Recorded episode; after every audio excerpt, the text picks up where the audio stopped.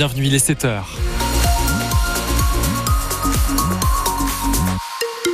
Et en cette toute fin de semaine, j'ai une bonne nouvelle pour vous, c'est qu'il n'y aura pas de pluie aujourd'hui. Pas de pluie, mais un, un, ciel quand même un petit peu couvert et des températures toujours aussi douces pour la saison. Pas moins de 5 degrés ce matin. La météo complète à la fin du journal avec Julien Penaud. Bonjour Julien. Bonjour Julien, bonjour à tous. Plus d'une soixantaine de tracteurs, non pas sur la 6 ou sur la 19, mais bien dans les rues d'Auxerre. Vous les avez peut-être croisés hier, avenue Général de Gaulle, boulevard Volabelle ou encore le long des quais de Lyon. Les agriculteurs ont fait résonner leur klaxon jusqu'à tard dans la soirée sur la place des Cordeliers après avoir déversé du fumier devant la direction départementale du territoire. Action à l'appel des deux syndicats majoritaires, la FDSEA et les jeunes agriculteurs. La colère du monde rural est donc toujours là à la veille du salon de l'agriculture qui s'ouvre demain à Paris. Les annonces du Premier ministre n'ont pas suffi. Simplification administrative, abandon de l'indicateur sur la réduction des pesticides ou encore renfort des contrôles pour faire respecter la loi Egalim. Cédric Guillard, 27 ans, céréalier à Saint-Valérien, dénonce lui des mesures temporaires et de circonstances, comme sur l'obligation des jachères sur les terres arables, c'est-à-dire qui peuvent être labourées et cultivées. Il n'y a rien qui est, qui est fait, quoi. Par exemple, pour les jachères, on a des dérogations d'un an. Mais euh, on sait très bien que l'année prochaine, hop, ça va, ça va passer à la trappe encore. Et c'est tout le temps ça. On repousse en fait. On essaye de nous calmer en donnant des petites mesures, en, essayant d'apaiser la chose. Mais là, on commence vraiment à en avoir marre et là, on se laissera, on se laissera pas avoir. Moi, par exemple, pour mon cas, sur les jachères, en fait, je demande juste de pouvoir les faucher parce que j'ai des chevaux et je demande juste de pouvoir les faucher et récupérer l'herbe qui est dessus pour en faire du foin. Et au lieu de broyer, quoi on est obligé de broyer, donc je suis obligé d'acheter du foin à un copain, à un voisin. Alors que l'herbe, elle est chez moi, je pourrais faire du foin sur mes parcelles et j'ai pas le droit de le faire. On a juste une dérogation d'un an pour le moment. Cédric Guillard, céréalier à Saint-Valérien au micro de Thierry Boulan. On ne sait pas si euh, d'autres actions vont être organisées à nouveau aujourd'hui dans Lyon. Deux cortèges, en tout cas de tracteurs du Doubs, de Haute-Saône et de l'Alsace font route vers Paris à l'appel de la coordination rurale et de la FNSEA. L'un défilera sur la place des Invalides, l'autre aux abords de la porte de Versailles. Là où s'ouvrira d'ailleurs demain la 60e édition du Salon de l'agriculture. 600 000 visiteurs, Julien, 40 000 professionnels attendus, des vaches, des moutons, des poules et un débat avec le président sur le ring, là où traditionnellement les animaux, les bêtes défilent pour le concours général. Emmanuel Macron veut répondre aux revendications des agriculteurs, une manière aussi de reprendre la main après avoir envoyé son premier ministre Gabriel Attal en première ligne. Le débat se fera sans les membres des soulèvements de la terre qui avaient été invités initialement puis déprogrammé hier par l'Elysée face à la colère de la FNSEA. Lyon balayé par des rafales de vent à plus de 110 km heure par endroit. Ce qui a provoqué de nombreuses coupures de courant, surtout en puisée. Plus de 6000 foyers touchés au plus fort de la crise. L'électricité a pu être rétablie chez les deux tiers. Le reste se fera dans l'après-midi. Une cinquantaine d'agents d'Enedis s'apprêtent à regagner le terrain. Ce matin, les communes les plus concernées sont Villeneuve-sur-Yonne, Cudo, Pifon, Véron, Saint-Martin Dordon, Saint-Loup d'Ordon, Étigny ou encore Champlay. Plus de 70 interventions de pompiers, principalement pour des chutes d'arbres sur les routes.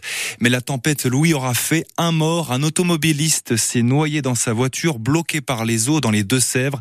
Et puis aussi cette grosse frayeur d'un couple en Dordogne qui a failli aussi y passer. Il s'est retrouvé coincé dans sa voiture après la chute d'un arbre. Patrick n'en revient toujours pas.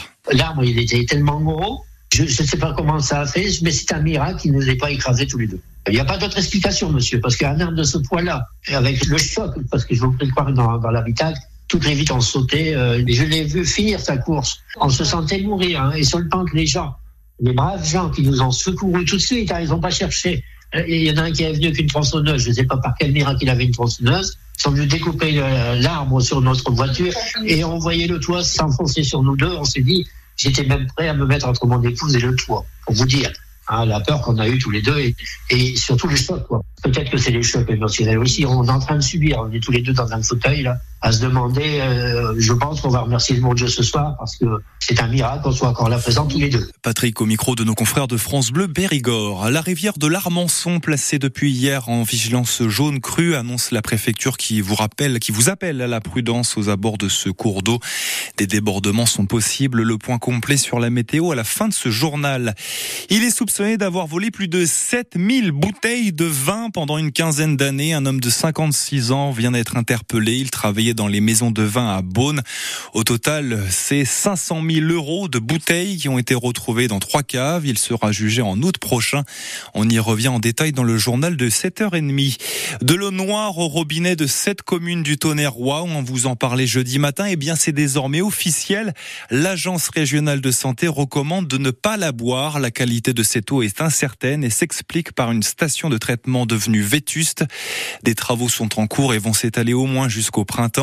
Il s'agit des communes de Hanou, Sancy, Châtel-Gérard, Jouancy, Grimaud, Sary et Passy. Le cinéma itinérant panoramique menacé de disparaître. C'est en tout cas la crainte de cette association qui organise des projections depuis 30 ans dans 24 communes de Lyon.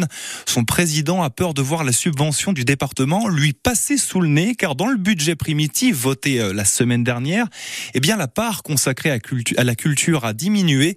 Si la subvention y passe, le panoramique devra s'asseoir sur 20 000 euros d'aide publique, soit tout de même 30% de son budget.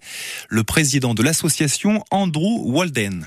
Quand je suis devenu président de Panoramique il y a six ans, c'était un peu délicat les finances de Panoramique pour la bonne et simple raison que le département de Lyon donnait beaucoup moins de, des départements voisins. Et c'est toujours le cas. En général, euh, des subventions pour le cinéma itinérant, ça tourne autour de 80 ou 100 000 euros par an. Et ici, euh, quand je suis arrivé, c'était, je pense, entre 15 et 20 000 euros par an. Donc, euh, je, je, leur ai fait remarquer que c'était très bas.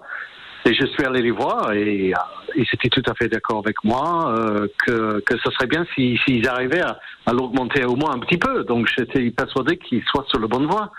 Et donc quand j'ai vu qu'ils avaient décidé de se supprimer complètement, sans nous consulter, en plus, j'étais euh, j'étais absolument abasourdi. Il n'y a aucun département en France qui, qui ne soutient pas son cinéma itinérant.